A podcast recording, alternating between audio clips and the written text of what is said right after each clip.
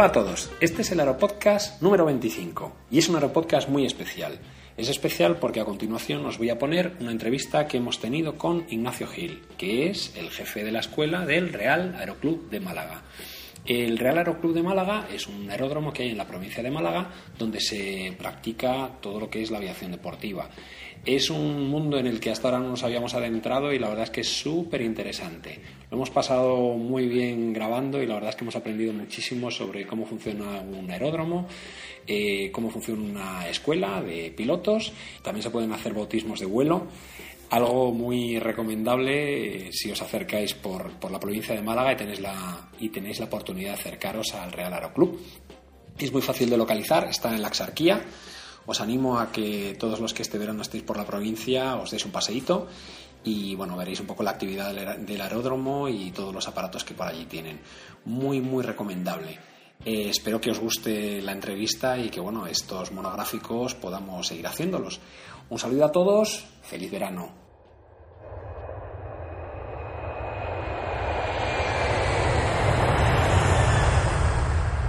Flight 291 is now boarding. All passengers, please proceed to gate 4.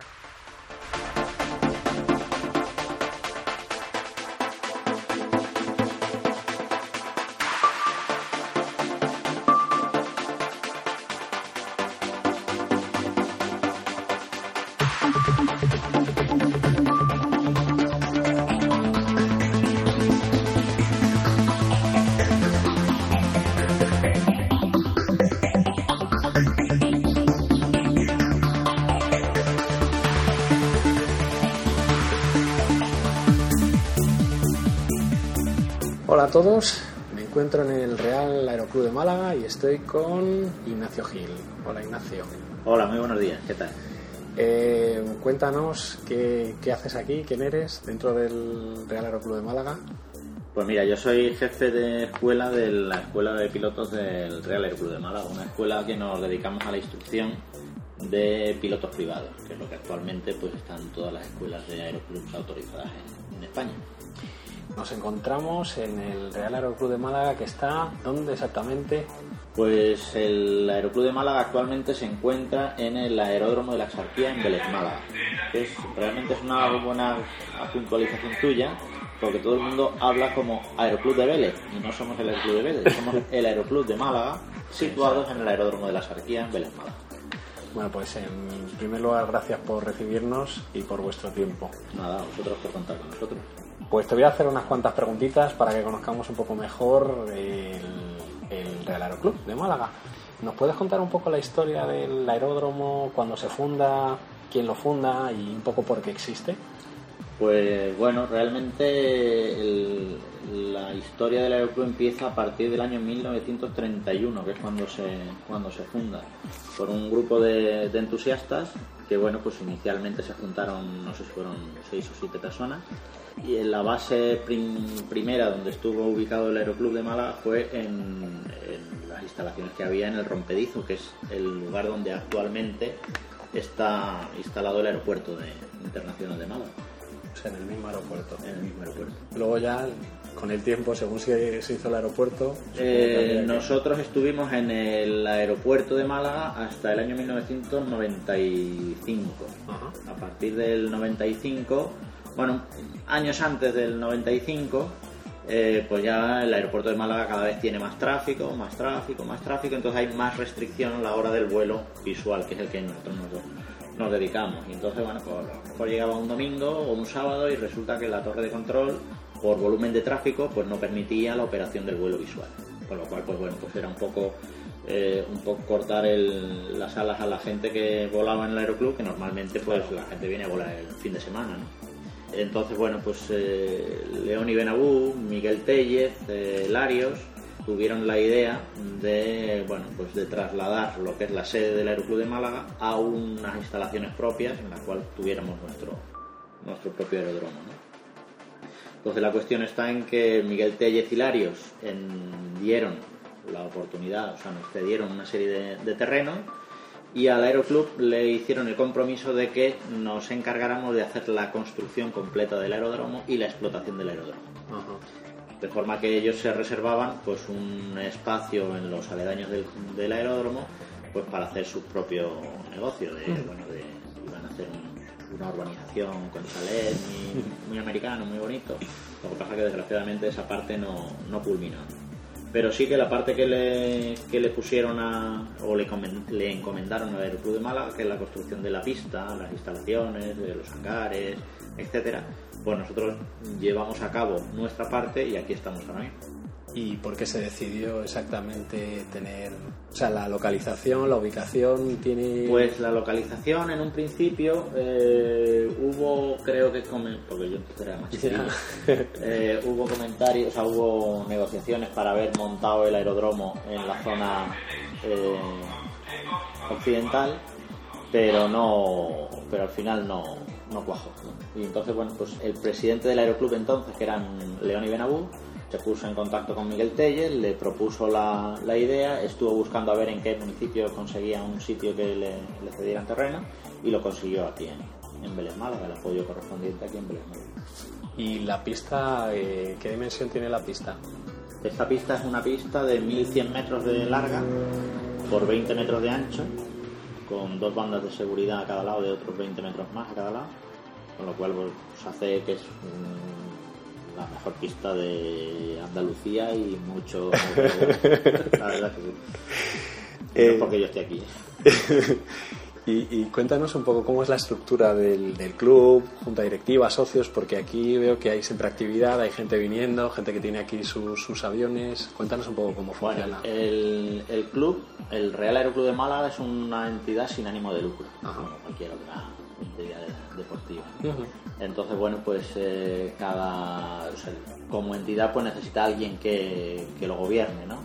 Entonces, tenemos uno- unos estatutos por los cuales nos tenemos que, que basar todos los, todos los socios y hay un órgano de gobierno, una junta directiva que cambia pues eh, cada cuatro años por elección del resto de socios y esto, esta junta directiva es la que se debe de encargar del buen funcionamiento de- del club.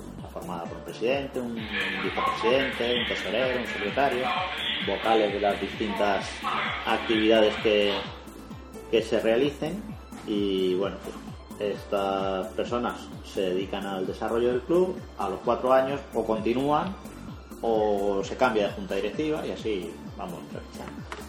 Eh, entonces, bueno, para eh, cualquiera, o sea, no tienes que ser socio para utilizar las instalaciones. Mm, Para usar las instalaciones, no. Eh, nosotros en, en total somos unos 180 socios aproximadamente, eh, los cuales, pues bueno, todos los que son socios del aeroclub eh, tienen al derecho del uso y disfrute de las instalaciones, se paga una, una cuota mensual y, y por esa cuota mensual pues tienes el derecho al uso de las instalaciones sin ningún costo adicional. Eh, los aviones que tenemos eh, en el aeroclub pues están a disposición de los socios, una serie de normas para, lógicas para, para poder utilizarlos y, y, bueno pues tiene un precio especial para, para socios. El que no es socio pues puede venir a utilizar las instalaciones. Al ser un aeródromo privado pues en teoría deben de pedir permiso para, llevar, para llegar a- al aeródromo. Hay quien pide permiso y quien no pide, pero bueno, normalmente, salvo que sea una persona que venga haciendo algo extraño, pues no se le, no se le echa. Lo que sí que aquel que no es socio del, del club, pues tiene que abonar una, una cantidad de, de tasas, digamos, en concepto de uso de- del aterrizaje o de la plataforma o de cualquier actividad que, que desarrolle dentro. ¿Y socios tenéis? ¿Hay tanto españoles como socios extranjeros? Eh, No, bueno, el- hay mucho socio extranjero, pero todavía no es una mayoría. Bueno, pero, Todavía- pero, pero hay, ¿no? Todavía somos mayoría los españoles. Aquí en la Sarquía hay muchos residentes. Sí, aquí ¿no? hay mucho, hay mucho residente y, y residentes que no son residentes, o sea, que no están oficialmente como residentes, pero están mucho tiempo aquí Mucho en España aquí. Y al final pues se han hecho socios y, y- y vienen por aquí por Bueno, más cosas. Para entender cómo funciona el aeródromo, ¿cuánta gente hay trabajando habitualmente? ¿Tiene que haber, por ejemplo, pues como un aeropuerto normal, un controlador, unos bomberos? ¿Cómo... No, eso va en función de la categoría del aeródromo. Ajá. Entonces, si es un aeródromo de, de uso público, pues entonces sí requiere una serie de instalaciones y servicios especiales. Eh, al ser un aeródromo de uso restringido, pues realmente los requerimientos son muy pequeños. Entonces aquí, trabajando en el aeródromo, somos dos, eh, eh, la secretaria del aeroclub, David y Antonio, que son los dos eh, señores que están encargados del mantenimiento, Mantenimiento. del servicio de combustible y de tener abierto el aeródromo en sí Claro. y yo que estoy como jefe de escuela de- del, del aeroclub.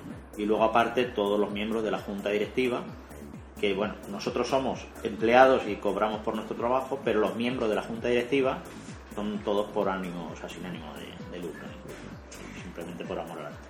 Y el, el- entiendo que ti- tiene un horario, el, el aeródromo tiene un horario Sí. para poder Sí, despegar, ten- tenemos aterrizar, en, operar. en la página web del aeroclub, que es www.aeroclubmálaga.com, pues hay una hoja en la que aparece toda la información de, lo que me has preguntado antes, de la longitud de la pista, de las calles de rodaje, de los hangares que tiene, etcétera, y toda la información de los horarios de operaciones, de los servicios que podemos disponer en el, en el aeródromo. Este aeródromo cierra nada más que el día de Navidad y el día de Año Nuevo.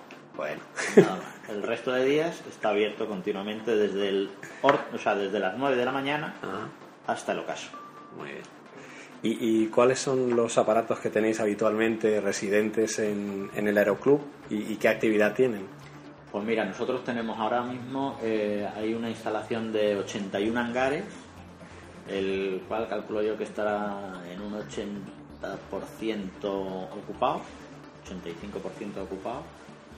Las últimas cuentas de aviones eh, residentes, digamos, aquí en el aeródromo, creo que está en torno a los 70 y algo. Hay hangares que tienen que están vacíos y hangares que a lo mejor hay dos o tres aviones, depende, ¿no?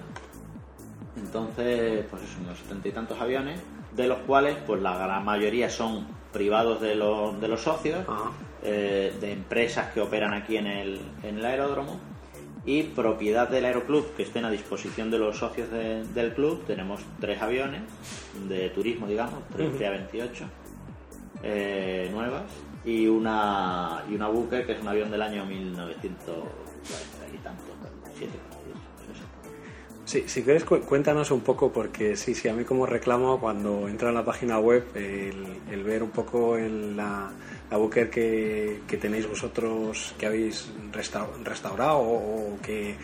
eh, o sea, ¿cómo lo habéis conseguido? Este, este avión podemos decir como siempre lo más exótico es lo considerado como el buque insignia, ¿no? Del- entonces, bueno, de hecho es el que tenemos puesto en la tarjeta de socios de, para el acceso al aeroclub. Este es un avión que se empleó, o sea, que es de fabricación, de diseño alemán y de fabricación bajo licencia en España por, construcciones aeronáuticas. Entonces se fabricó en, Sevilla y en, y en Cádiz. Y eh, bueno, pues el ejército del aire español pues ha sido operador de este tipo de aviones en distintas bases. Y en el último, en la última base que estuvo operativa, que fue en la base aérea de, de Armilla, cuando ya el, eh, el ejército del aire decidió dar de baja todos los aviones, hubo un momento en el que bueno que se bueno se, pusieron a subasta todos es- esos aviones y todos sus materiales y hubo realmente una gran estampida de aviones hacia el extranjero. Porque, claro, el extranjero venía, entraba en la subasta, se llevaba el avión por cuatro duros. Hasta que hubo un grupo de gente que promovió un poco el conseguir que quedara un, Un remanente, un aquí en, en en España. España. De forma que, bueno, aviación civil al final se quedó, me parece que fueron con 14, con 14 aviones y con todo el material de repuesto Claro. que, que quedaba en ese momento, motores, alas, fuselaje, de todo. Ahora ya queda menos. Y ahora todos esos aviones lo que se hizo fue hacer una subasta sobre cerrado a los distintos aeropuertos. Y a nosotros, pues bueno, nosotros pujamos por uno y, tenemos uno a, a nuestro, a nuestro servicio. Se restauró. El día del estreno del avión eh, que lo voló mi padre, eh, se le paró el motor en despegue y lo rompió. Bueno, se rompió. Y, pero bueno, con el seguro pues se consiguió se consiguió restaurar de nuevo otra vez el avión y ahí está, en vuelo. Perfecto. Los socios lo... O sea, digo, se sale a volar de Ahí, manera ahí lo que, virtual. ahí lo que ocurre es lo siguiente, es un avión que es eh, muy peculiar. A mí no me gusta decir que es difícil de volar porque el avión vuela mejor que cualquier avión moderno. ¿no? Pero sí que es muy entretenido en el momento del despegue y el momento del aterrizaje. Hay que estar muy despierto. Entonces, bueno, la gente le tiene un- una cierta aprensión al avión, pero el avión es una maravilla como vuelo. Eh, de hecho, cuando ya te consigues hacer con el avión, hay gente que ya no vuela otro avión nada más que ese. ¿entiendes? Entonces, bueno, eh, ¿qué pasó? Pues que al principio, en el primer año de operación del avión, resulta que había solamente un socio y en todo un año hizo, me parece, fueron 10 horas de vuelo. Entonces, no era soportable el gasto que, que supone tener el avión eh, para el aeroclub. Con lo cual, bueno, pues se, se buscó una fórmula de buscar gente que estuviera dispuesta a hacerse con los gastos que genera tener el avión. Entonces, tú tienes un avión y no lo vuelas, tienes unos gastos. Bueno, ha habido un grupo de gente que se, le llamamos el grupo Amigos de la Buque, que ellos han puesto una cantidad a cuenta, a cuenta fondo perdido, digamos, Perdido, sí. y eso es lo que sirve para mantenimiento del avión. Lo que vuele el avión, se- lo que genere el avión, eh, revierte en su mantenimiento y en su gasto. Que ahora el avión, yo qué sé, pues se le rompe la puesta en marcha, pues hay que poner la puesta en marcha. ¿Hay dinero en el fondo? Se paga. ¿No hay dinero en el fondo? Pues eso, esos miembros de la Booker, no el Aeroclub, sino esos miembros de la Booker son los que tienen que hacerse cargo de. Pero es un avión que está al uso de todos los socios, cualquier socio que quiera volar en el avión tiene a disposición. Lo único que pasa que, bueno, que en ese caso tienen que volar con- conmigo. Y, y me comentabas que tenéis más bookers, o sea, aparte de la que tenéis... Bueno, la verdad que es una, una cosa que me gusta decir. Es el aeródromo que más buques por metro cuadrado hay en España. Porque así mal contada tenemos siete buques. ¿eh? Ni la Fundación siquiera, la Fundación Infante de Orleans, que la verdad que es un- una organización envidiable, pues no tiene tanta buques como nosotros. Te voy a preguntar más. eh, ¿Tenéis eh, tenéis también escuela? Sí. ¿no? Para, para gente que quiere, que quiere sacarse la licencia de piloto. ¿Cuánta gente tenéis habitu- habitualmente en la escuela? ¿Qué, qué tipo de perfiles es la gente que se acerca aquí para...? La verdad, bueno, nosotros tenemos una escuela de pilotos privados, eh, que es la misma que tienen la mayoría de los, de los aeroclubs de, de España, que es una licencia que te permite volar sin remuneración, o sea que es completamente amateur, y te va a permitir volar aviones monomotores terrestres de pistón.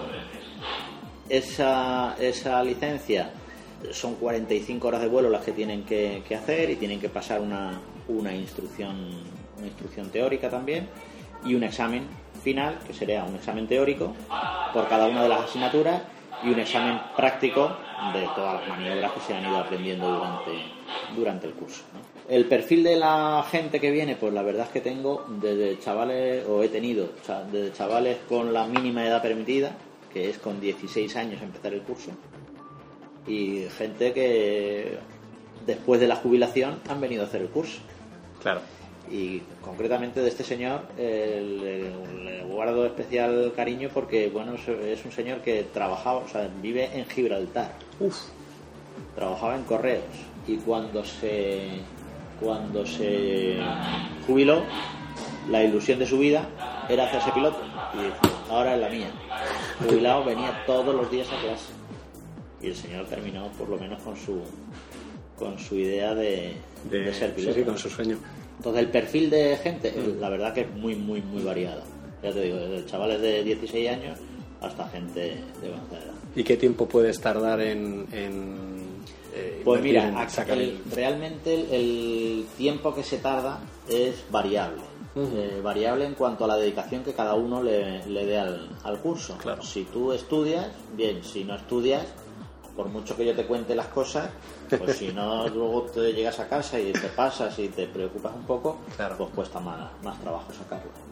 Pero así los que menos tiempo han tardado, han tardado en torno a los ocho meses, ocho meses y medio, no sé.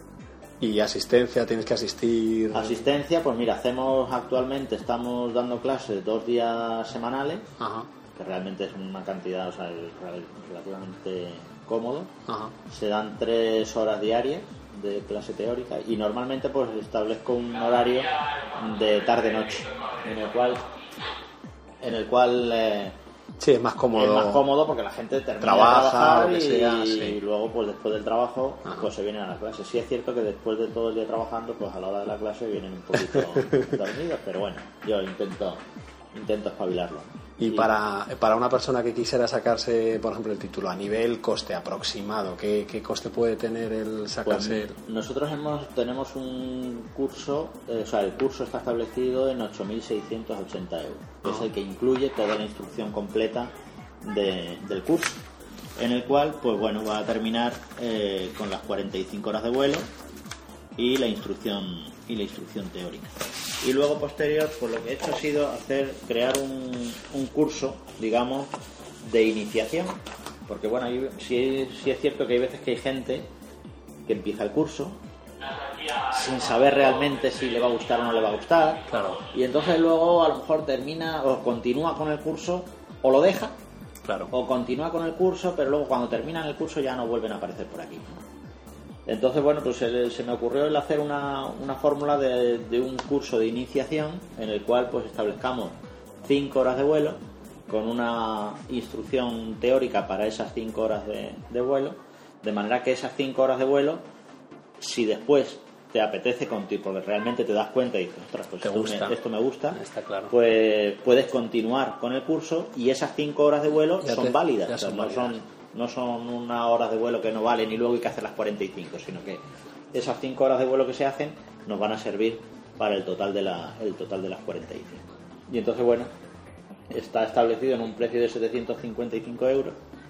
Y, y ya te digo, que te apetece, que te gusta, pues Claro. continúa. Que ves que no, pues, pues te has gastado nada más que 775, te has dado unos vuelitos y te lo has pasado bien. Sí, y además supongo que esto tampoco necesitas mucho tiempo para el... No, porque esta la- lo hemos planteado para que, bueno, pues que realmente la gente sea empezar eh, con eh, una semana o dos semanas como Claro. mucho, poder haber hecho esa, esa cantidad de horas.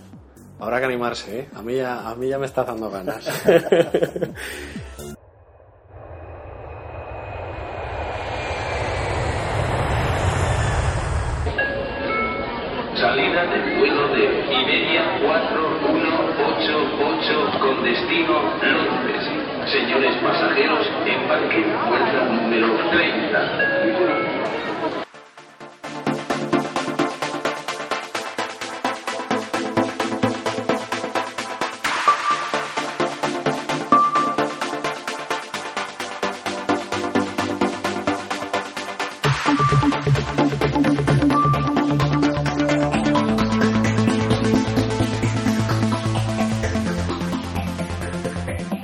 preguntar, ¿también hacéis bautismos del aire, por lo que he visto un poco en la página web, ¿no? Para gente que de repente viene y, oye, pues está por aquí veraneando, le apetece, la Sarquía es una zona preciosa, la verdad Lo, es que... lo que nosotros realmente hacemos no es vuelo turístico en sí, Ajá. es lo que, lo que denominamos un vuelo de divulgación. Ajá. Lo que, lo, lo que intentamos es inculcarle a la gente lo bonito que es volar y enseñarle lo que todos los que están allá abajo se están perdiendo de lo que se ve desde aquí arriba. Entonces, bueno, mi, mi intención primordial cuando viene una persona a dar un vuelo es inculcarle la, la pasión por el, por el volar. Que muchos vienen ya con el gusanillo picado y yo le termino de, envenenar y hay muchos pues que al final se arrancan y, y continúan con el, con el curso de piloto. ¿Y al- alguna anécdota que tengas de, de toda esa gente que subes arriba y que les, les das una vuelta y les intentas? Pues supongo que habrá desde gente que sale con más miedo del que ha entrado, que no será la mayoría, pero bueno, a- Bueno, la verdad es que cuando el montar a gente con miedo, si vienen con miedo, Vale. no los monto. Yo, vamos, mi primer mi primera intención es que la persona lógicamente disfrute de disfrute del vuelo. Entonces, si va a venir con miedo, es preferible que se quede en tierra a que se monte en el avión. Entonces, yo mm, mi, mi función está en apaciguarlo, contarle lo bonito que es, explicarle para que cuando se monte, que no hagamos en el avión de Iberia que te monta y Sí. empiezan a sonar cosas y ruido y se mueven las alas y tal y cual y ¿qué pasa aquí que esto no yo le explico todo cómo funciona Porque, Eh, perdona que te interrumpa, ¿en, qué, en qué aparato hacéis eh, este vuelo? En el mismo, nosotros tenemos tres PA-28, Ajá. que son aviones de cuatro plazas, que son los aviones que empleamos tanto para la instrucción de vuelo como para que después la utilicen los, los socios. ¿no? Entonces terminan el curso y directamente pueden seguir volando. O sea, que lo mismo puedes llevar a una que a dos o hasta tres personas. O... Este es un avión de cuatro plazas, entonces podemos ir el piloto, o sea, el instructor, en este caso, y tres personas. Tres personas ¿no? Entonces, ya te digo, lo que hago es que le explico cómo funciona todo, y si la persona viene con miedo, pues por mucho que yo le explique, tiene miedo, tiene miedo y no se monta. Y el que se monta es porque le echa su. Y al final alucinan.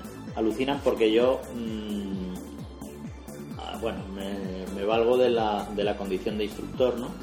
Para eh, darle la explicación de cómo funciona el avión. Y cuando llegamos a la cabecera de pista para despegar, le digo, ahora coge tú los mandos Oh, y vas a despegar tú. Le explica las cuatro. Y verdaderamente es que es sencillo. claro.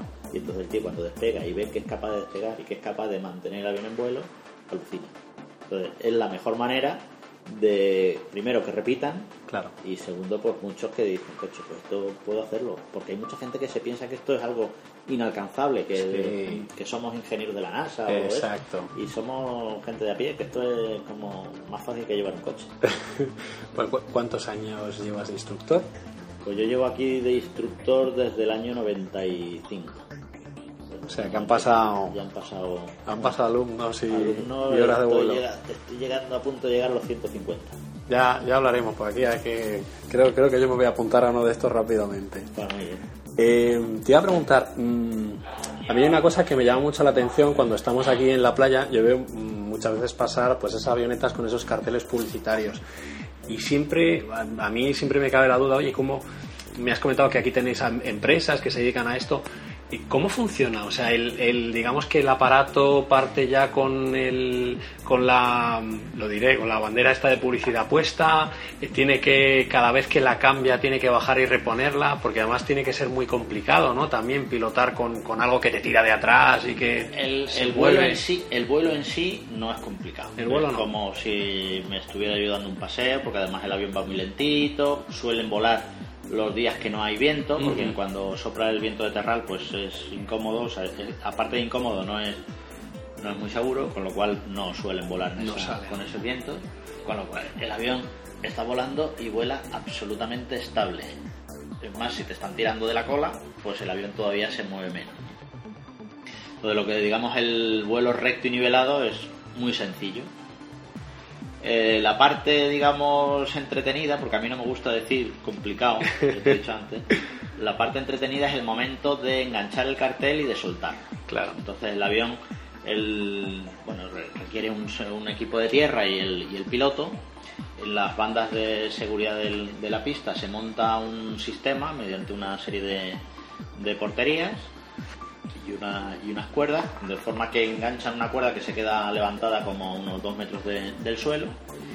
El cartel plegado en el suelo de forma adecuada para que cuando lo enganche la avioneta el cartel se despliegue adecuadamente sin, sin enredarse. Y el avión despega simplemente con, un, con una potera, con una cuerda de unos 15 metros de largo y un gancho en la cola, o sea, en la parte En final la final. y el avión despega, hace de todo su circuito, hace una pasada hacia la zona donde está la portería y realmente, bueno, pues la parte, digamos, eh, mm, eh, entretenida del momento es llegar a pegar la pasada para que con el, con el gancho, Gancho. pille la portería y en el momento en que el, el de tierra le avisa de que ha enganchado, engancha bien mete máxima potencia, levanta el morro y sube y la, sube, sube el cartel. Y ya el hombre se lleva con su, el, tierra, le avisa si lo lleva bien derecho, si no lo lleva bien derecho, le da las instrucciones y ya se va a hacer su servicio, digamos, publicitario. Y a la vuelta es más sencillo, porque es simplemente pegar una pasada, una pasada por la pista y suelta el cartel desde la misma cola del Ah. avión, con lo cual ya el avión se queda libre de nada, de nada arrastrando. ¿no? Y ya simplemente una vez que han recogido el cartel, el avión llega a pista, aterriza y se acabó. ¿Que tienen que volar otro? Pues, pues montar otro cartel, más gasolina y, a- y al aire. Vale, vale, pues es, es, es que yo, había escuchado en, en algún. No lo sé, había escuchado que en, en algún lugar ese mismo sistema, pero que incluso el avión podía mm, dejar el cartel, pero sin, sin tener que aterrizar de alguna manera, volver a enganchar otra vez. O sea, supongo que debe haber algún sistema Es de. que hay muchos sistemas y sobre todo los americanos tienen varias, varios inventos raros, ¿no? Y entonces el, hay uno que en el caso de, de disponer, o sea, de tener que volar tres o cuatro carteles, Claro. pues en vez de llevar solo un gancho, llevan cuatro ganchos. Vale. entonces desde el primer despegue llevan las cuatro poteras enganchadas. Claro. Y entonces que la sacas. suelta la primera, engancha y hace el servicio. Aterri- Pega la pasada, suelta y ahora suelta la segunda potera, pega la segunda pasada y engancha el cartel y así. Pero, pero aquí no hay ninguno que lleve, que lleve ese sistema. Aquí lo hacen en plan, o sea, no en plan, bien hecho en el sentido de que solamente cada vez que tengan que cambiar de cartel tienen que aterrizar.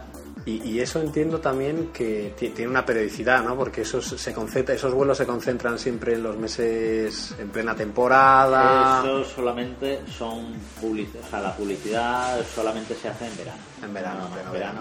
verano. Eh, hasta, o sea, en esta, en este mes, en el mes de junio, julio, solamente fines de semana. Luego en agosto puede llegar a lo mejor el, ha habido meses, años mejor dicho, en los que hemos tenido aquí de 13 a 14 aviones. Madre todo mía. el día volando. Madre De cada avión hacía 8 y 9 horas de vuelo. O sea que era un avispero. Todo el día pim, pim, pim, pim, pim, pim. Hoy día estamos en donde estamos, lo que tenemos encima, que no quiero decir. Entonces, pues eso se nota y ahora, pues bueno, pues ahora hay. Si antes el- la empresa tenía 18 carteles, pues ahora la empresa tiene 3. Eso se nota, ¿no? Porque otra pregunta, cuando, y supongo que esto dependerá también del contrato publicitario, pero para, para hacerme una idea, yo contrato una publicidad, el avión que hace un recorrido específico o son horas de vuelo No, eso o... ya lo, con, Lo que vienen sea. directamente con la, con la empresa de trabajos aéreos. Lógicamente, la empresa de trabajos aéreos se tiene que moldar a lo que quiera el cliente, Mm. dentro de lo que esté permitido por la ley. Claro. Porque si me pides que, que te lleve el cartel a darte las vueltas por encima de Málaga, pues no te lo puedo llevar. Está claro. Entonces. Pero lo mismo puede venir hacia... Claro, es, que a hacia lo mejor, es que a lo mejor el cartel la zona donde de tiene que Granada que hacia claro, la zona el cartel de- donde tiene que hacer la publicidad es en Estepona. Claro. Y lo que yo le enseño el cartel por aquí no vale No para le nada. vale para Pues, hombre, yo no trabajo en ninguna de estas empresas, pero imagino que si el señor trabaja, o sea, quiere eh, que le vuelen en la zona de Estepona, pues claro, de aquí hasta Estepona, con el cartel colgando, con lo lento que va el avión en esas condiciones, pues tarda casi una hora y pico en llegar, hora y media. ¿no? Claro. Entonces, pues, y luego volverse. Vuelve. Entonces, son casi tres horas de vuelo, que no, que No alguien las tiene que pagar. Está claro. Pero bueno, eso supongo yo que serán los trapicheos que, y las negociaciones que lleve la, la empresa con el, con el cliente. Ah, bueno, sí, te iba a preguntar, efectivamente, tenéis, tenéis aquí una torre, y yo cuando he llegado digo, oye, ¿esta torre, esta torre sirve para control o...? Pues no, mira, el- los aeródromos, antes hablábamos de los aeródromos de uso público y los aeródromos de uso, de uso restringido o privado. privado. Ah, El servicio de control de tránsito aéreo lo, lo hace nada más que, que AENA. AENA Claro. y los, los servicios de, de control de tránsito aéreo. Entonces, todos los aeródromos que son aeródromos de uso restringido, estamos somos aeródromos no controlados, que no quiere decir que volemos sin control. Los procedimientos son diferentes. claro. Hay una torre de control, porque contaba antes del- de cuando se hizo el aeródromo y las negociaciones con Miguel Tellez, Hilario y tal y cual, que se establecieron una serie de plazos, es decir, bueno, pues en tal año tiene que estar hecha la pista, en tal año la plataforma, en tal año la torre, en tal Y bueno, llegó el año de la torre de control y hubo que construir algo. Dijimos, bueno, pues Vamos a hacer una torre. plantamos una torre ahí, pero realmente es una torre que, bueno, que no controla nada. Lo único es que este tipo de aeródromos eh, lo que disponemos es de una frecuencia para uso del aeródromo. Y entonces es una frecuencia de, de uso para todas las aeronaves que operen en las proximidades de la- del mismo. Llamamos en esa frecuencia, o sea, yo no puedo coger, arrancar, irme sin llamar a nadie. ¿Por qué? Porque puedo tener a alguien que esté aterrizando en ese Claro. momento o esté despegando. Entonces lo que tengo que hacer es decir que estoy aquí y que voy para allá Vale. y dar mi comunicación de lo que voy a hacer en ese momento. ¿Que hay otro avión? Pues él dirá, oye, pues yo estoy en tal sitio, en viento con sus procedimientos de fraseología y demás, y siempre pues respetando lo que son las, preferencias de paso en, que establece el reglamento de circulación y sin necesidad de tener un controlador de tránsito aéreo que nos autorice a despegar o aterrizar, nosotros mismos hacemos la operación. Y luego dentro de lo que es el, el espacio aéreo, pues tenemos que un punto de notificación en el cual a partir de ahí es cuando ya sí contactamos con el centro de control de, de tráfico del aeropuerto de Málaga, el aeropuerto de control de Málaga, y ahí ya abrimos el plan de vuelo y obtenemos la información de tránsito y Porque sin salirse de lo que es el espacio un poco que tenéis vosotros controlado, tampoco ni tendrías que ten- no tienes que tener un plan de vuelo exacto. Ni... Sí, sí, sí. el- el- lo que es la zona del aeródromo, donde está ubicado el aeródromo, pues tenemos que salir con, con plan de vuelo. Lo que Mm. pasa que el punto de contacto con la, Vale. con la torre de control es en Torre del Mar con Pilar. Vale. Tampoco es lejos. o sea que- No, no. está ahí al lado. ¿sabes? Lo tienes cerca.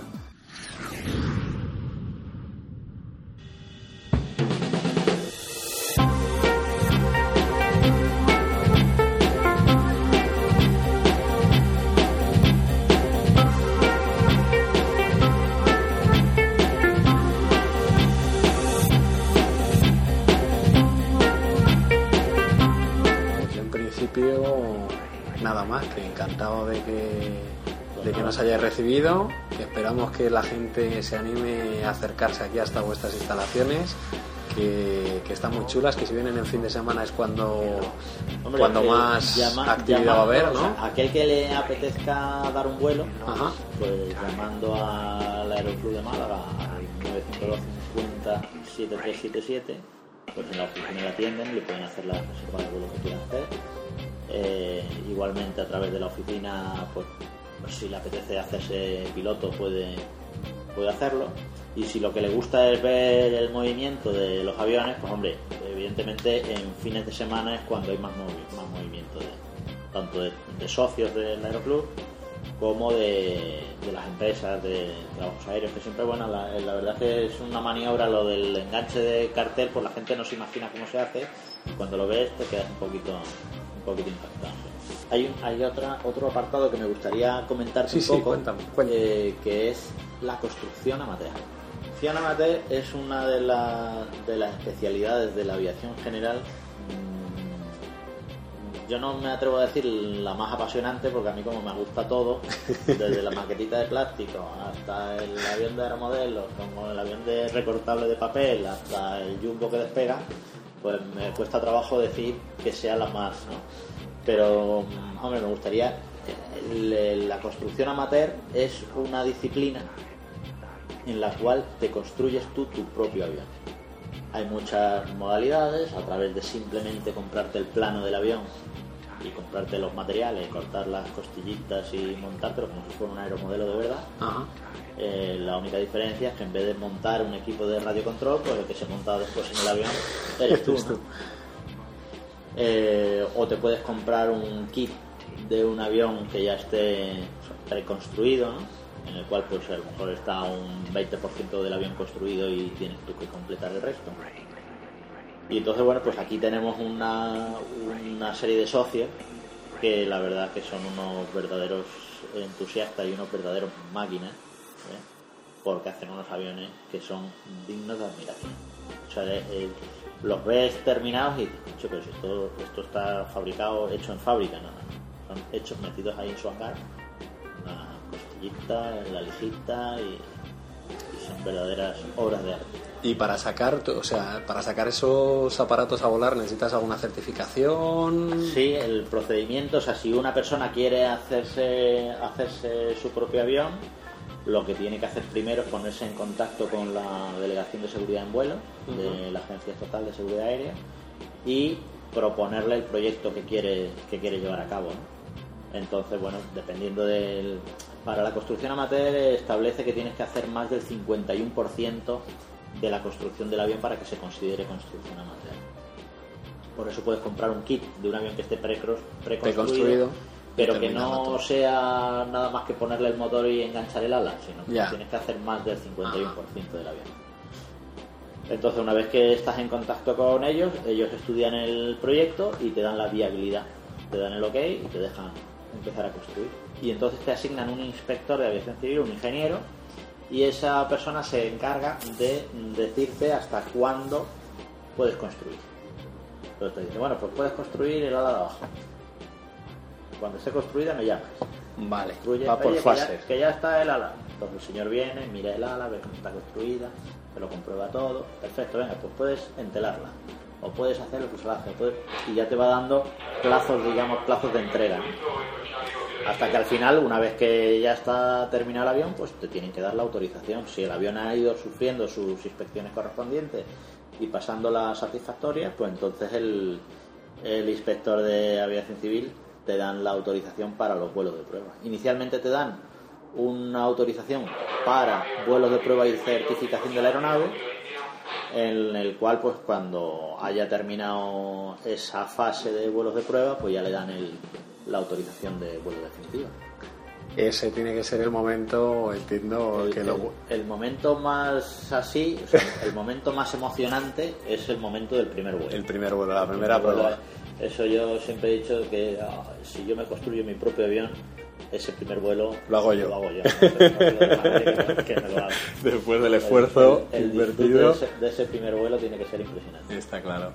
Pues sí, además hemos visto aquí, pondremos, pondré un par de fotos en el, en el blog donde subimos luego todos los temas del podcast, eh, estos, estos dos aparatos que hemos visto salir de aquí, que la verdad es que yo me he quedado Yo, yo alucinado. te, yo te mandaré algunas fotos de los que hay, de los También. 45 aviones que hay aquí construidos de construcción. Pues, pues sí, seguro que es interesante. Para nuestro, tenemos un amigo Quique, que es spotter, aficionado, eh, allí en Madrid, siempre que se acerca a algún sitio, siempre que ve algo volando, siempre está ojo a Víctor ahí con la cámara, y aquí seguro que disfrutaría un montón. Así que ya le diremos que se baje para aquí a hacer unas cuantas fotos. Muy bien, pues aquí estaremos. Pues un placer de nuevo y muchas gracias por vuestro tiempo. Pues a vosotros por contar con nosotros.